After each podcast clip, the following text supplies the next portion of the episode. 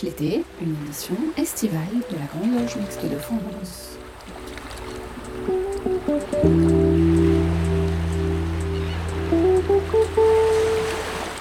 Bonjour à tous, très heureuse de vous retrouver pour cette nouvelle édition de Pierre de Touche l'été, l'émission estivale de la Grande Loge Mixte de France. Vous le savez, durant l'été, pas de débat, mais n'hésitez pas à écouter les podcasts des émissions précédentes. Ils sont disponibles sur le site internet de Radio Delta. Au cours de cette émission, nous parlerons de Dame à la licorne, du Vietnam d'Ho Chi Minh, de Marguerite Duras, du Chevalier de Ramsey, de lecture et de dignité, et puis bien sûr de franc-maçonnerie. Vous écoutez Pierre de Touche l'été, nous sommes ensemble pour une heure. Dans le cadre de la chronique Je suis franc-maçonne et alors, Claire Donzel a rencontré cette semaine Marie, qui est vénérable maître d'une loge de, du Grand Orient de France à Paris. Elles ont notamment évoqué la laïcité. On écoute leur échange. Marie, bonjour. Bonjour. Et vous êtes vénérable maître de la respectable loge Amicessiam Rénovare à l'Orient de Paris, qui est une loge du Grand Orient de France. Euh, Marie, vous êtes vénérable maître d'une loge donc, du Géo à Paris. Vous êtes jeune, vous êtes entrée en franc-maçonnerie à 25 ans. Comment cela s'est-il fait? Euh, un membre de ma famille est franc-maçon. J'ai été élevée euh, ce qu'on pourrait appeler au biberon avec les valeurs de la franc-maçonnerie, sans en fait que le nom même de franc-maçonnerie n'ait été prononcé qu'une seule fois avant mon adolescence. J'ai ensuite participé, enfant, à des rassemblements de maçons, euh, des colonies de vacances ou euh, ce qu'on a connu comme Janzé ou Clarté euh, ou Cadet, qui sont des moments où on peut échanger avec des enfants de maçons très ouverts et avec, avec des valeurs républicaines. et ça m'a énormément plu. J'ai ensuite fait le choix de rentrer euh, en franc-maçonnerie après avoir vu de nombreuses conférences et lu euh, de nombreux livres sur la franc-maçonnerie pour les valeurs promues et qui me font beaucoup sens. Alors, vous parliez de valeurs, lesquelles? Les valeurs euh, sont multiples, mais je vais en citer que quelques-unes qui me sont chères. C'est d'abord les valeurs républicaines, valeurs républicaines mais également universelles, euh, que l'on connaît bien en France, la liberté, l'égalité, la fraternité, mais également la laïcité, mais également la place de l'humain et son respect. Et quel lien faites-vous entre laïcité et les religions La laïcité, euh, on sait très bien qu'elle est définie par la loi de 1905 et on ne va pas revenir dessus. Cependant, elle résonne en moi comme euh, un respect de l'autre, qu'il soit ou non croyant, euh, mais également comme une liberté individuelle. L'État reconnaît des citoyens. Dans mon parcours, ma famille était catholique. Cependant, j'ai eu une vraie chance, la chance d'avoir le choix d'avoir ou non une éducation religieuse. Euh, donc je l'ai eu euh, quand j'étais euh, encore en primaire. Hormis finalement les tendances religieuses extrêmes, on peut retrouver dans les religions comme dans la franc-maçonnerie la valorisation de l'humain, le respect et l'attention de l'autre. Mais merci Marie. et puis on se donne rendez-vous pour une prochaine chronique la semaine prochaine. Après nous avoir entraînés dans la longue marche en avant d'Ho Chi Minh et de ses partisans pour la construction du Vietnam moderne, Alain Vordonis nous livre aujourd'hui, et pour conclure cette série, quelques réflexions sur euh, les enseignements maçonniques que nous pouvons en tirer. Alain Vordonis. Troisième partie, marcher pour rassembler. Ho Chi Minh estime dès lors la libération attendue viendra d'abord du peuple lui-même, dans une invitation au travail et à la recherche, si ce n'est de la vérité, en tout cas d'une certaine harmonie que reflète le peuple vietnamien. Au-delà des influences du confucianisme, du taoïsme et du bouddhisme qui traversent toujours l'âme du pays, l'on peut considérer qu'il y a peut-être là un apport spécifique à l'égard de populations jusqu'alors exclusivement tournées vers le culte des empereurs et appelées désormais à imaginer un destin collectif dont elle deviendrait actrice. Au-delà des accents clairement politiques de cette démarche, reconnaissons ainsi le caractère assez original de l'approche qu'Ho Chi Minh sut faire partager. Surveillé par les autorités françaises, celui qui se fait maintenant appeler Nguyen Ai Kok, c'est-à-dire Nguyen le patriote, part secrètement pour Moscou rejoindre l'administration soviétique. Après plusieurs années de formation en France, il aborde ce que seront désormais ses convictions politiques de militant communiste. il adhère aux grandes valeurs du marxisme-léninisme de l'époque. Débuteront pour lui de longues années de travail, plus ou moins clandestins en Chine, à Hong Kong, où il sera poursuivi par les autorités françaises et emprisonné durant deux ans, suscitant la création de réseaux de combattants de l'intérieur dans tout l'Asie du Sud-Est, qui donneront naissance, quelques années plus tard, au célèbre Viet Minh, c'est-à-dire la Ligue pour l'indépendance du Vietnam. Parallèlement, il crée le Parti communiste vietnamien avec des objectifs clairs, la libération du joug colonial et la victoire du peuple. Mais l'essentiel reste pour lui de mettre en place un véritable mouvement nationaliste vietnamien qui constituera le ciment de son action. Avec beaucoup d'habileté, voire de ruse, ce personnage énigmatique que certains jugeront parfaitement machiavélique suivra son chemin, ne déviant pas de ses engagements, quitte à prendre quelques distances quand il le faut avec ses amis soviétiques, chinois, japonais, français ou américains, et ce au gré des circonstances et des besoins de sa propre stratégie. Réunissant ses partisans dans une grotte humide au nord du pays, sorte de cabinet de réflexion ou de caverne platonicienne, il proclamera le 2 septembre 1945 à Hanoï l'indépendance de la République démocratique du Vietnam, dont il deviendra le tout premier président, répondant désormais au nom d'Ho Chi Minh. Le conflit avec la France, qui donnera naissance à la première guerre d'Indochine de 1949 à 1954, consacrera au titre des accords de Genève, outre le regret définitif de celle-ci, la partition du Vietnam de part et d'autre du XVIIe parallèle. Au nord, la République démocratique du Vietnam, présidée par Ho Chi Minh. Au sud, la République du Vietnam, dirigée par Ngo Dien Diem, qui, bien que soutenue par les États-Unis, est minée de l'intérieur par le puissant front de libération du Sud-Vietnam, plus connu sous le vocable de Viet Cong. Quand Ho Chi Minh disparaît le 2 septembre 1969, son rêve d'indépendance est encore loin, le pays se trouvant confronté jusque 1975, date de sa réunification complète, à la redoutable guerre du Vietnam et à ses horreurs restées dans la mémoire collective.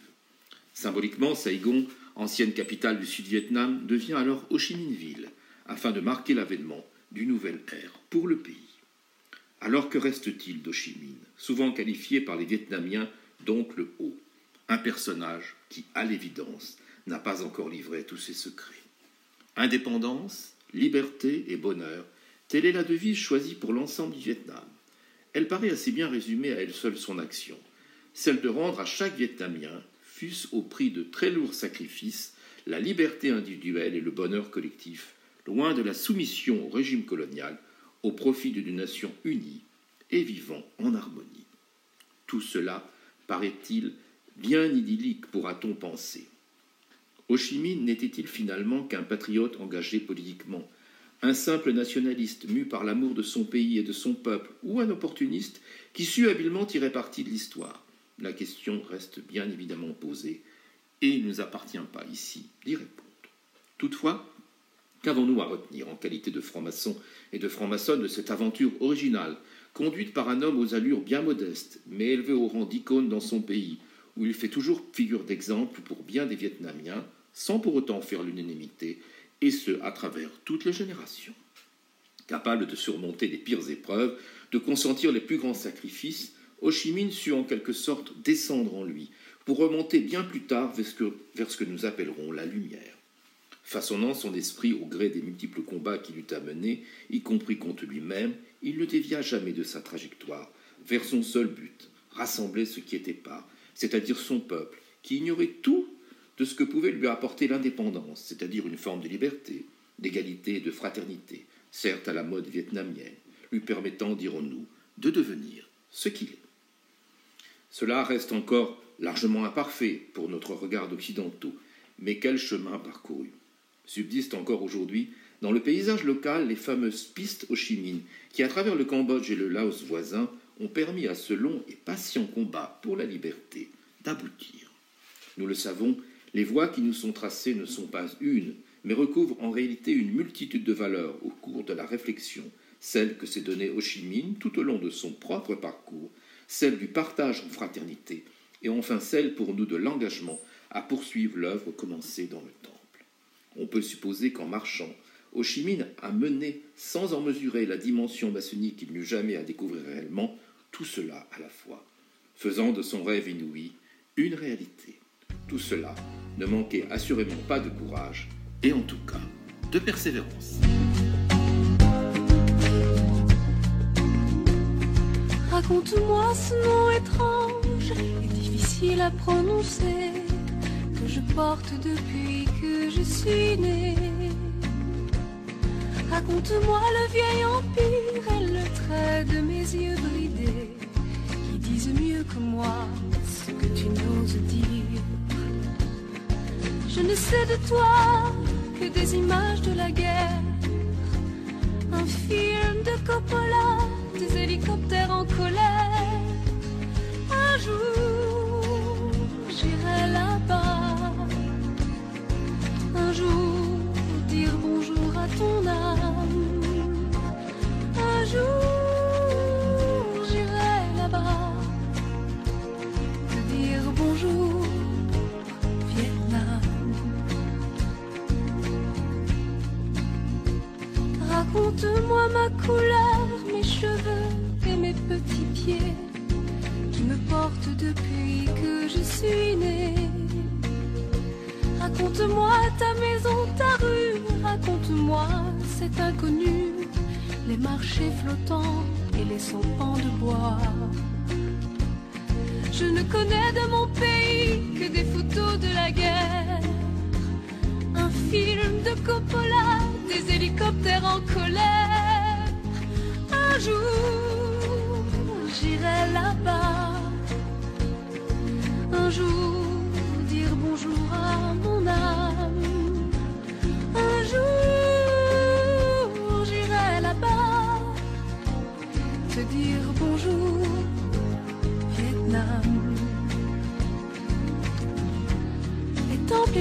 de pierre pour mes pères.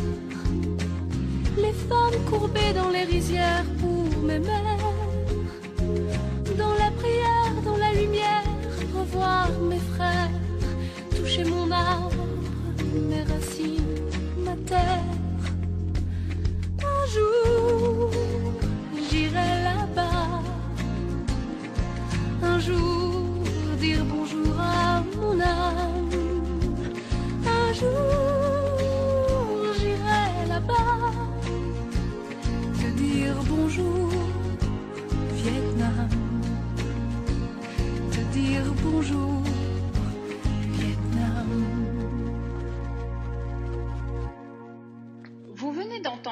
Bonjour Vietnam, version en français, interprétée par Pham Kinan, de la chanson Hello Vietnam de Xin Chao, que vous avez l'occasion d'entendre la semaine dernière. Michel Baron a choisi de consacrer une série, Psychophilo, au chevalier de Ramsay. Écrivain, philosophe et franc-maçon écossais, il a longuement résidé en France. Le discours qu'il a prononcé en 1736 est considéré comme un des textes fondateurs de la franc-maçonnerie en général et de la tradition maçonnique française en particulier. Michel Baron. Nous allons traiter aujourd'hui de André-Michel Ramsay, 1686-1743, qui est euh, en maçonnerie l'inventeur de l'écossisme, un homme en- entre tradition et modernité.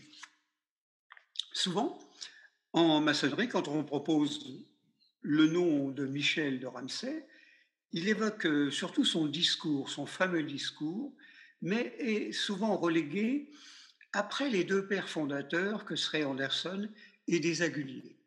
Or, nous connaissons mieux Michel de Ramsay que euh, Anderson euh, et Desaguliers, finalement.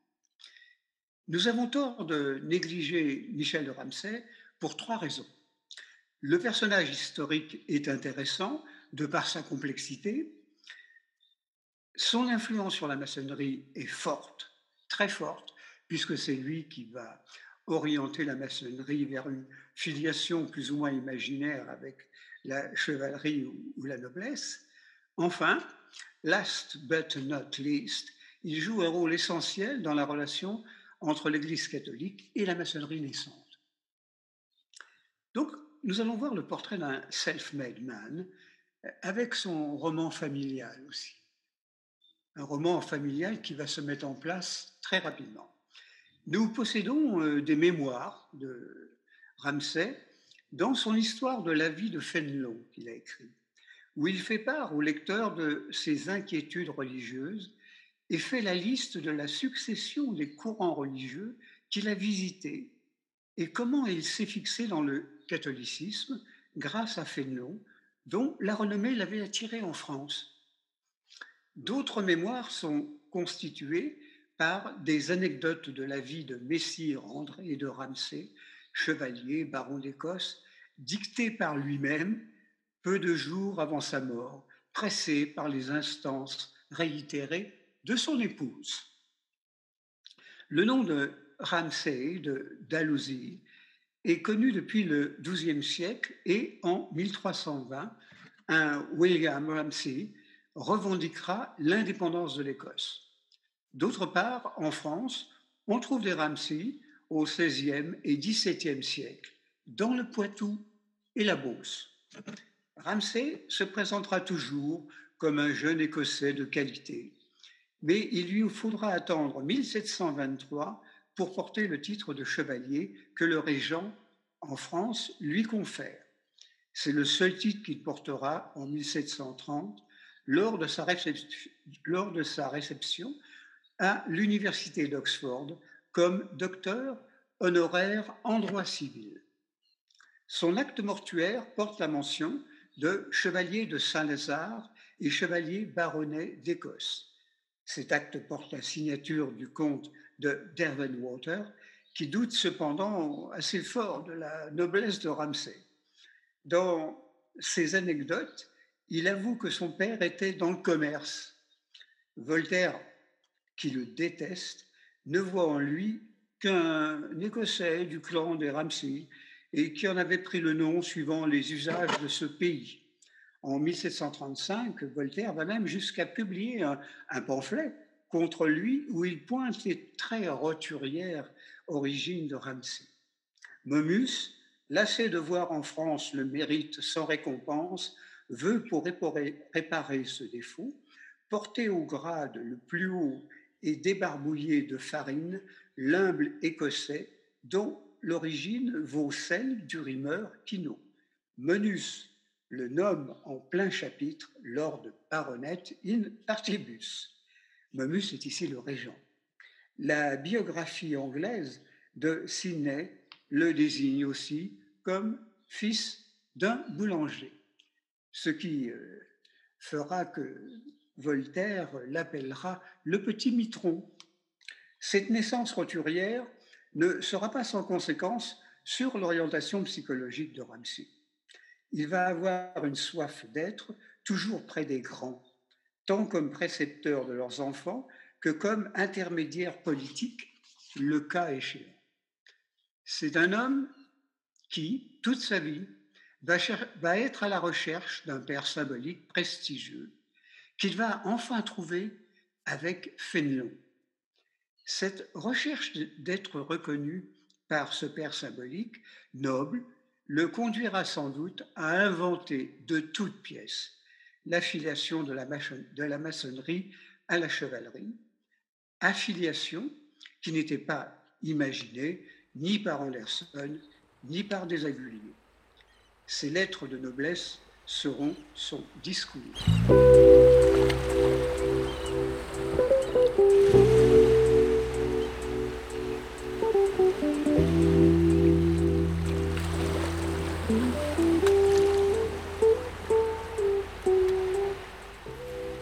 Touche l'été, une émission estivale de la Grande Loge Mixte de France.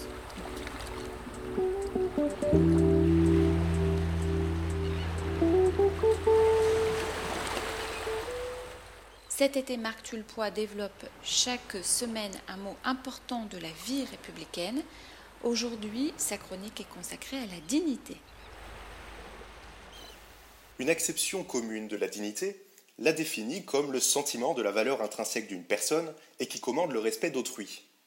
On le voit, la dignité nous consacre tout autant qu'elle nous engage. Elle nous consacre tout d'abord en tant qu'être humain, et ce, quelles que soient nos caractéristiques. De toutes les variables affectant l'identité d'un individu, de sa couleur de peau à ses opinions politiques, sa nationalité et ses choix de vie, aucune n'est en mesure de lui retirer sa dignité d'être humain. Elle n'est que péripétie. Si la dignité de l'homme est consacrée, nul n'est en mesure d'y porter atteinte, pas même lui-même. Ainsi, même dans le besoin et de son plein gré, nul ne pourrait faire commerce de son corps ou de sa liberté. Elle nous engage ensuite, ce qui découle directement de la consécration précédemment évoquée. Si la fraternité républicaine passe avant tout par la reconnaissance de ses pairs en tant que concitoyens, la dignité d'une personne n'existe que parce que celle qui la porte reconnaît celle d'autrui. Voir en l'autre sa dignité, son humanité, sans avoir besoin d'être son semblable en apparence pour la reconnaître, voilà ce que commande la vie en République et ce que tentent de saper les sécessionnistes en tout genre. On retrouve ainsi le plus fondamental des impératifs kantiens. Agis uniquement d'après la maxime qui fait que tu puisses vouloir en même temps qu'elle devienne une loi universelle. La protection de la dignité de la personne humaine commence par la protection de sa propre dignité. Ainsi, on comprend qu'elle ait été intégrée juridiquement comme composante de l'ordre public dans les années 90 à l'occasion d'une atteinte à la dignité de la personne humaine commise par celle-là même qui en était dotée. La liberté, l'égalité et la fraternité ne valent et sont limitées dans leurs excès que pour autant que la dignité de la personne humaine, comme soi-même et comme autrui, les surplombe. En tant qu'elle consacre l'individu et fonde la République des pères, la dignité est ainsi une affaire trop sérieuse pour être laissée à la libre disposition des citoyens. Ma chambre a la forme d'une cage. Le soleil passe son bras par la fenêtre. Les chasseurs à ma porte comme les petits soldats qui veulent me prendre. Je ne veux pas travailler. Je ne veux pas déjeuner.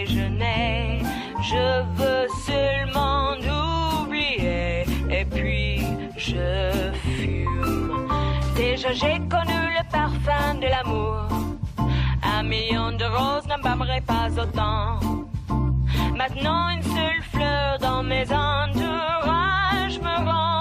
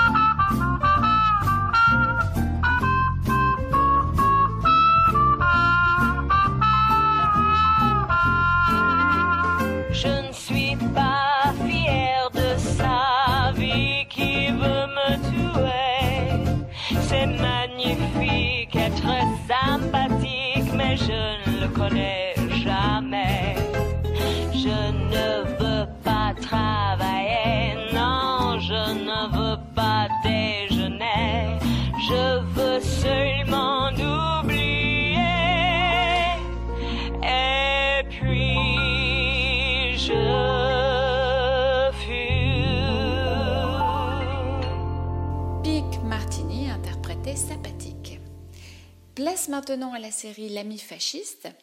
Après Lévinas et Blanchot, Malraux et Drieux-La Rochelle, Pierre Yana s'est intéressé à l'amitié qui liait Marguerite Duras et Ramon Fernandez. L'ami fasciste, Marguerite Duras et Ramon Fernandez, au 5 rue Saint-Benoît à Paris. La rencontre, puis l'amitié entre Marguerite Duras et Ramon Fernandez tient du hasard le plus pur. Elle tient à une personne en particulier, Betty Bowens, la seconde épouse de Fernandez, qui fréquentait la brasserie Lippe en même temps que Marguerite Donadieu, épouse Anthelme, la future Marguerite Duras. Betty Fernandez, un soir, à l'apéritif, signale que l'un des appartements de son immeuble vient de se libérer. C'est au 5 rue Saint-Benoît, à deux pas de la brasserie Lippe. Marguerite et Robert Antelme, son époux, signent rapidement le bail de location et ils commencent alors une relation d'amitié avec les Fernandez. Nous sommes avant la déclaration de la guerre de 1939. Ramon Fernandez est une personnalité importante du tout Paris intellectuel et politique, militant socialiste actif, proche de Georges Mandel et Léon Blum. Il est aussi un pilier de la NRF ainsi que du Front des intellectuels antifascistes. Romancier, mais surtout essayiste brillant, il va rejoindre le Parti populaire français de Jacques Doriot, un parti qui se réclame dès avant-guerre du fascisme mussolinien. Doriot, le grand Jacques comme on l'appelle, vient du PCF, à la direction duquel il a croisé Maurice Thorez. Nous sommes euh, en France, mais en Italie, Benito Mussolini avait lui aussi croisé Antonio Gramsci à la tête du Parti socialiste avant de fonder le Parti fasciste. Gramsci, pour sa part, sera le fondateur du Parti communiste italien avec Togliatti et Tasca, dont on parlera tout à l'heure. Marguerite Duras est encore au panthéon des écrivains français du XXe siècle, après toutefois une réelle proximité avec les communistes pendant la résistance, mais elle a aussi une proximité avec des sociodémocrates, avec des chrétiens démocrates, comme François Mitterrand, alias Morland, qui est le chef du réseau de résistance du 5 rue Saint-Benoît. On doit d'ailleurs à Morland le retour de Robert Antelme, le mari de Duras, du camp de Dachau. Il a été arrêté dans un piège de la Gestapo et Mitterrand, Morland, le retrouve par hasard ou par chance à l'occasion d'une tournée de découverte des camps. Il le retrouve à Dachau. Duras évoque ce moment terrible du retour d'Antelme dans La douleur et Duras et Mitterrand évoquent euh, cette situation dans le bureau de poste de la rue Dupin. Pour sa part, Ramon Fernandez a disparu de l'Olympe littéraire, sinon par la piété filiale de l'académicien Dominique Fernandez, qui interroge l'étrange itinéraire de son père. Ramon Fernandez est mort le 2 août 1944 et ses obsèques ont été la dernière manifestation publique du PPF avant la libération de la capitale. Comment donc ces deux écrivains, au parcours si différent, ont-ils construit cette amitié au point que Duras, ayant rejoint la résistance vers 1943, demande ouvertement à Fernandez de cesser leur relation amicale pour ne plus se compromettre les uns et les autres et que Fernandez, si attaché à cette amitié, garde le silence. Il fut roi alors dans le silence et dans la discrétion, avoue Duras à Dominique Fernandez bien plus tard. Comment donc ces deux-là pouvaient-ils se retrouver plus profondément que dans les relations de bon voisinage, qui valaient ce que, valait, ce que ça valait en cette période de délation active que fut l'occupation Car ils appartiennent l'un et l'autre à deux générations très différentes. Duras est né le 4 avril 1914, Fernandez le 18 mars 1894, une vingtaine d'années d'écart qui fait génération. Ramon Fernandez, qui a l'âge de partir à la guerre en 14, sera bien loin des champs de bataille. Il naît certes à Paris, dans une famille mexicaine. Il n'est donc pas appelé sous les drapeaux. Son père est un diplomate en poste à Paris. C'est une famille bourgeoise, aisée. Ramon Fernandez obtient en 1919 la nationalité française. Il se marie alors avec Liliane Chaumette, ancienne élève de l'école normale supérieure, une janséniste, diront certains, pascalienne et auvergnate, tout à l'opposé de son époux.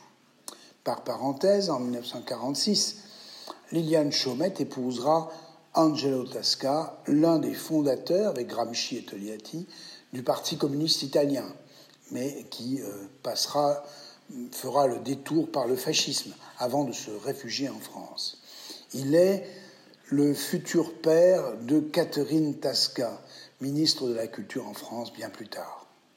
Liliane Chaumette donne à Fernandez deux enfants, Dominique, futur normalien lui aussi, puis académicien, et Irène.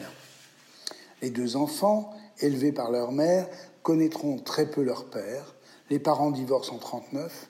Ramon se remarie alors avec Betty Bowens, qui sera l'amie proche de Marguerite Duras.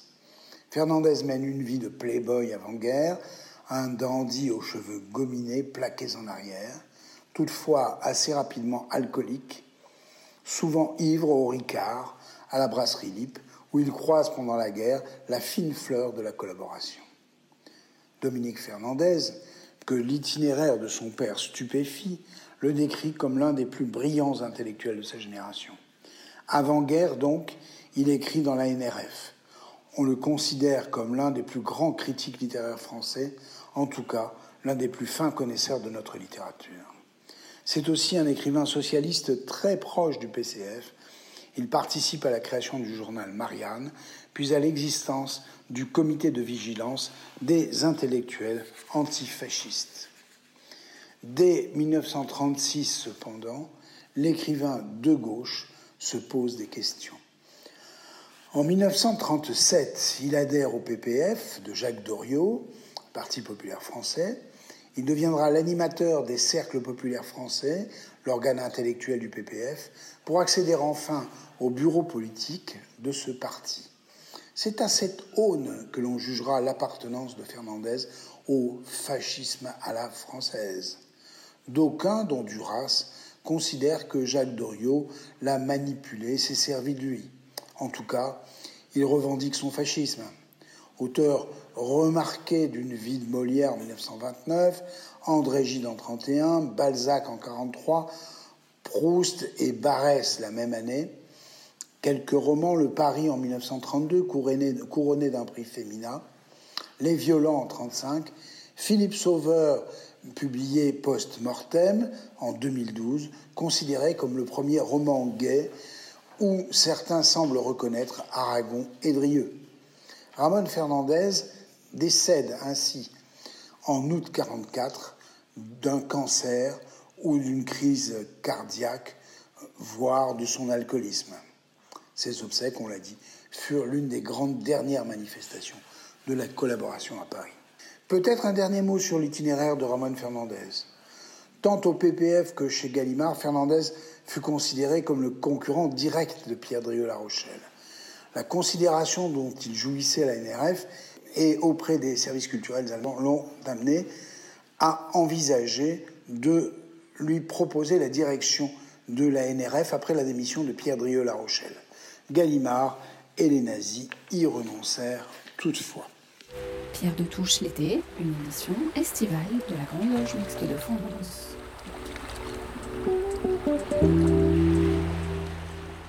Pour nos émissions estivales, Marie-Josée Freling et Gaspard Hubert Conco élaborent des quiz. Vous pouvez gagner des revues Sisyphe et des actes des colloques Belles. Pour jouer, rendez-vous sur la page Pierre de Touche de Radio Delta. Donc voici l'adresse http pierredetouche.fr, pierre étant au pluriel. Le formulaire de jeu est en évidence sur la page consacrée à l'émission. Le gagnant sera tiré au sort parmi les bonnes réponses et nous indiquerons lors de la prochaine émission le prénom de la personne qui recevra les revues. Voici donc le troisième quiz. Il vous faut trouver deux personnalités et des erreurs. Questionnaire A puis B sur une personnalité. A. Mon premier tutoie les dieux de l'Antiquité. Mon deuxième est une figure du féminisme naissant. Mon troisième fut à la tête d'une troupe de théâtre itinérant. Mon tout fut guillotiné sous la terreur.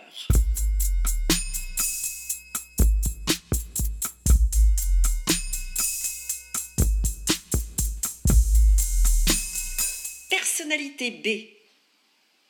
Mon premier est un ancien propriétaire du palais d'Evreux. Mon deuxième a été relégué au château de Chantilly. Mon troisième a eu un fils unique, assassiné sur ordre de Napoléon Bonaparte. Mon tout a fondé un hospice francilien.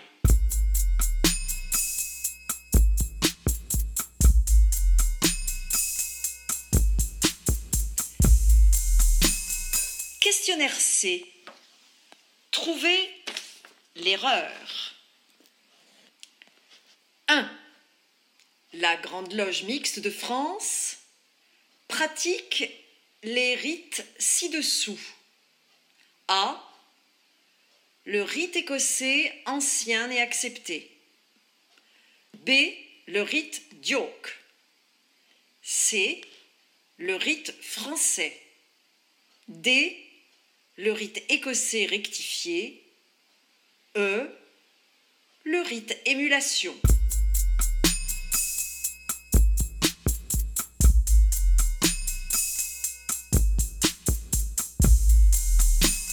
Question 2. Un des rites ci-dessous n'est pas pratiqué par la Grande Loge mixte de France. Le rite symbolique italien. Le rite source et lumière. Le rite standard d'Écosse. Le rite ancien et primitif de Memphis-Misraïm.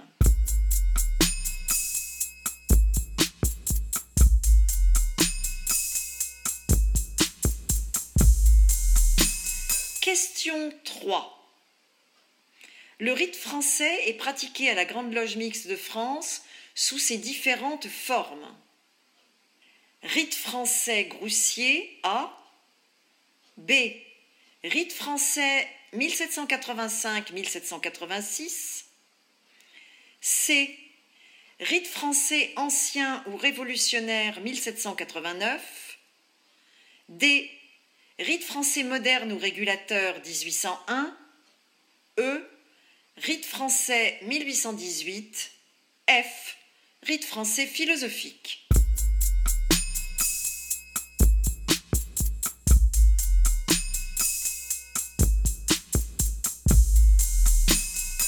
Question 4. Le rite écossais ancien et accepté A a été fondé en 1801 à Charleston, en Caroline du Sud, à partir de rituels d'origine française. B. A été introduite en France en 1805 par l'amiral Grace de Tilly. C. A comme caractéristique d'aborder le concept de spiritualité ainsi que de multiples sujets philosophiques. D. Est reconnaissable par son tablier rouge et blanc au grade de maître. E est un rite polymorphe avec ses divers axes, symboliques, hermétiques et chevaleresques, mais aussi orphiques, pythagoriciens, hébraïques, alchimiques, compagnoniques.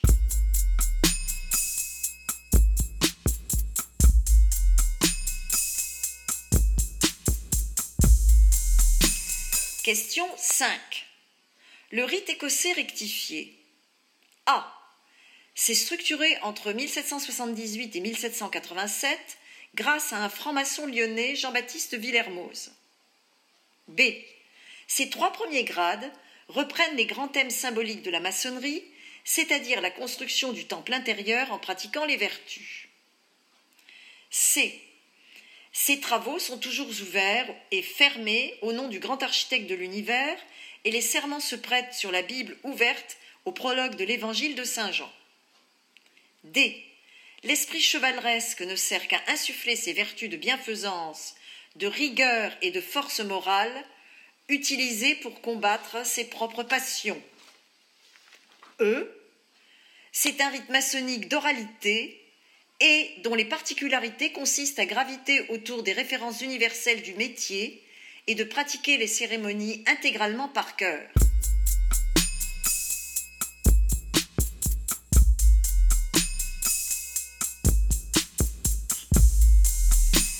Question 6. Les actions de la Grande Loge mixte de France consistent à A. Travailler sur plusieurs chantiers à l'aide des outils symboliques mis à disposition des membres en fonction de leur rite. B. Éclairer la société à travers la mixité, la laïcité, les questionnements sur l'actualité et des enjeux d'éthique. C s'adonner aux réflexions existentielles dans une dimension philosophique, spirituelle et symbolique, ainsi qu'aux arts et aux sciences. D. comploter contre les régimes politiques et les différentes religions. Eux, œuvrer, grâce au projet collectif, à un enseignement ésotérique en vue du perfectionnement de l'humanité.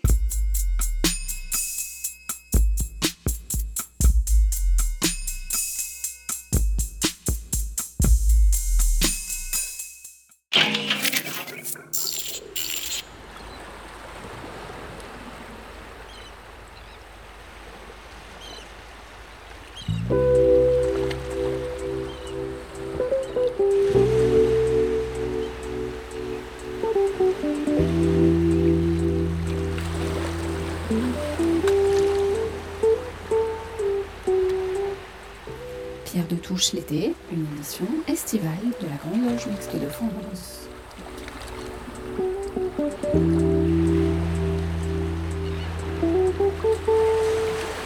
Un peu de tout, réflexion d'été, c'est ce que nous propose cet été Christiane Vienne. Elle a choisi de nous entretenir aujourd'hui de la dame à la licorne, entre autres. Christiane Vienne. Bonjour à tous. Euh, le temps des vacances, c'est aussi le temps euh, des visites et si vous en avez l'occasion, n'hésitez pas à franchir la porte du musée de Cluny à Paris qui contient euh, les fameuses tapisseries de la Dame à la licorne. La sixième tapisserie porte un nom évocateur qui est celui du sixième sens et euh, sur le fronton de la tapisserie, il est indiqué à mon seul désir. Cette euh, intrigante euh, dédicace ouvre l'esprit à de nombreuses réflexions. La période au cours de laquelle cette tapisserie a été tissée, probablement en Belgique, n'est certainement pas la période où le désir des femmes était la préoccupation principale. Et lorsque l'on parle du sixième sens, euh, l'on considère euh, souvent que ce sixième sens est celui du cœur. C'est ce que pense Michel Serres, euh, qui dit que le cœur est la porte d'accès au monde spirituel, et alors la dame se retirerait sous le dais, dépouillée de ses bijoux, cheminant vers une voie plus ascétique, plus spirituelle, à son seul désir. Ainsi, euh, cette sixième euh, tapisserie constituerait une synthèse des cinq premières. La dame passe des cinq sens qui lui permettent d'appréhender la matière au sixième qui la conduit à l'esprit. L'usage des sens, l'appel à la liberté exprimée dans le sixième, peut alors préfigurer aussi le libre arbitre et la renaissance. Marie-Elisabeth Bruel, historienne de l'art, y voit une allégorie des vertus. Car si les femmes tissées ne sont pas les mêmes, elles représentent sur chaque, euh, dans chaque tapisserie la féminité et autant de femmes qui symbolisent chacune une vertu. Alors, oiseuse, c'est-à-dire l'apparence superficielle pour la vue, richesse, une forme de brutale avidité pour le toucher, franchise, c'est-à-dire une sensation directe et sans tromperie pour le goût, liesse, une élévation de l'âme pour l'ouïe, beauté, un ravissement de l'âme vers l'harmonie pour l'odorat, largesse, c'est-à-dire la générosité, vertu suprême pour à mon seul désir. Force est de constater que ces vertus ont leur part d'ambiguïté et euh, ne manque pas d'interpeller les femmes d'aujourd'hui que nous sommes. Mais ce qui est certain, c'est qu'elles sont des illustrations de la femme idéale du Moyen Âge depuis le XIIe siècle. Le teint pâle, les lèvres rouges, les cheveux dorés, la poitrine menue, la taille fine, les hanches larges, à chaque époque ses préférences. La place de la femme au Moyen Âge n'est pas particulièrement enviable, et Georges Duby écrit Ce Moyen Âge est mal, car tous les propos qui me parviennent et me renseignent sont tenus par des hommes, convaincus de la supériorité de leur sexe. Je n'entends qu'eux. Cependant, j'écoute ici parlant avant tout de leurs désirs et par conséquent des femmes, ils ont peur d'elles et pour se rassurer les méprisent.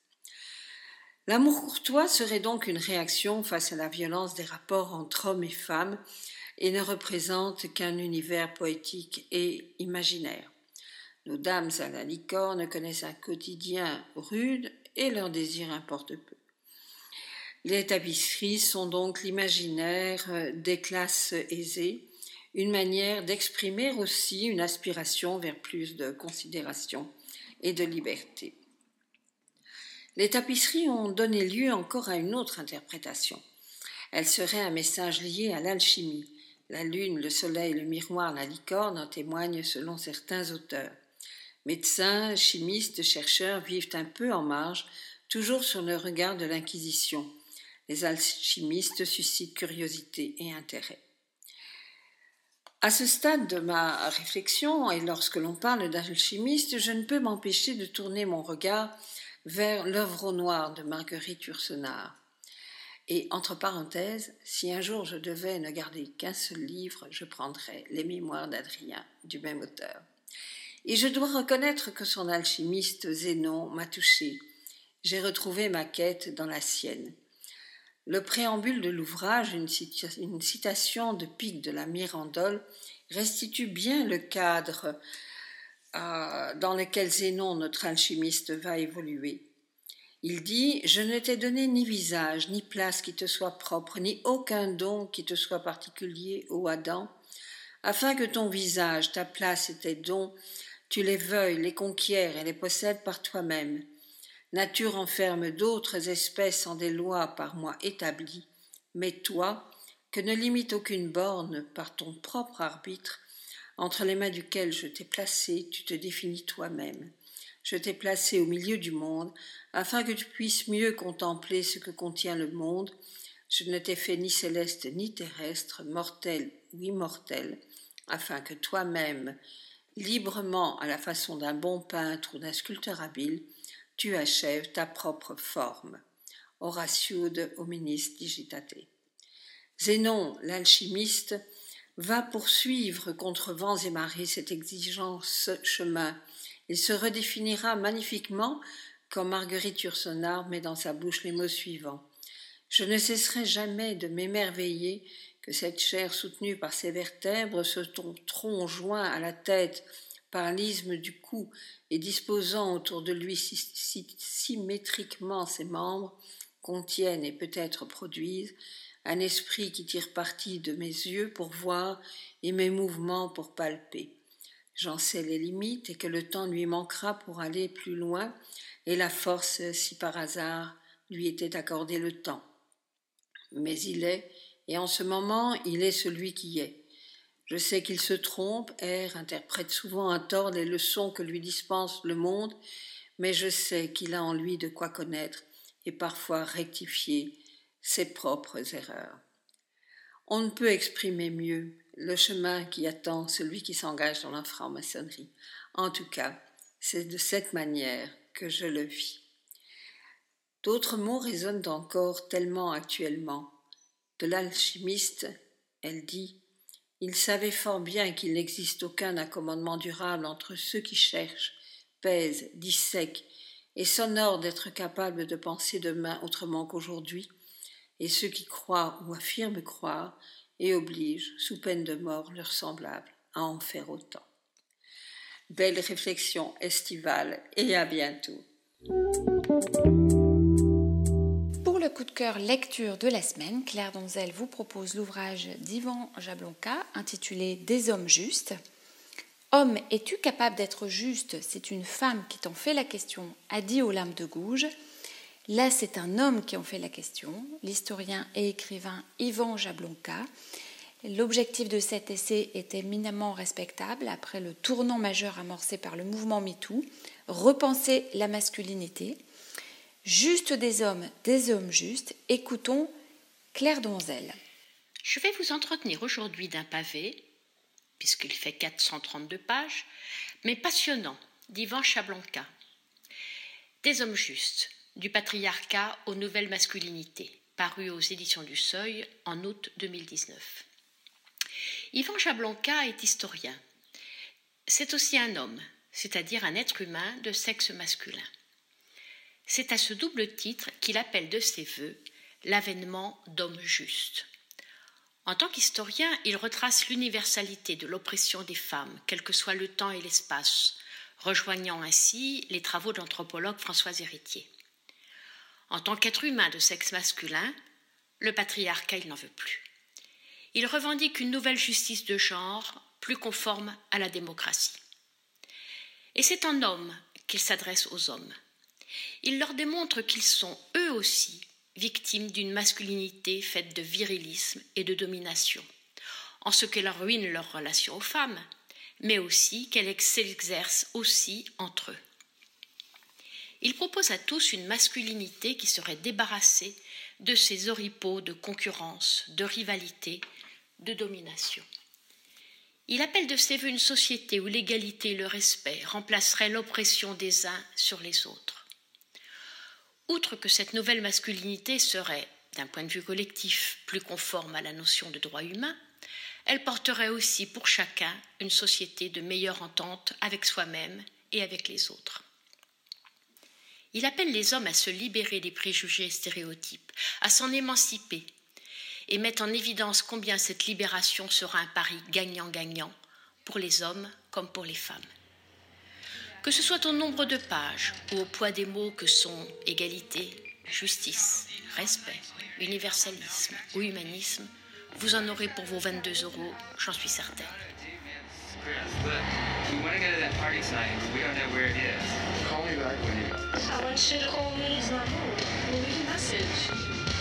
Avant de vous quitter, je souhaiterais remercier l'équipe de Pierre de Touche l'été, ainsi que Gilles Solière et Radio Delta. N'hésitez pas à aller sur le site de Radio Delta pour écouter les podcasts des précédentes émissions, mais aussi pour découvrir les autres émissions de Radio Delta. Nous vous invitons également à nous suivre sur les réseaux sociaux, Twitter, Facebook et Instagram. Vous pouvez jouer au quiz jusque samedi prochain. À dimanche prochain, on se quitte avec Joe Cooker et Summer in the City.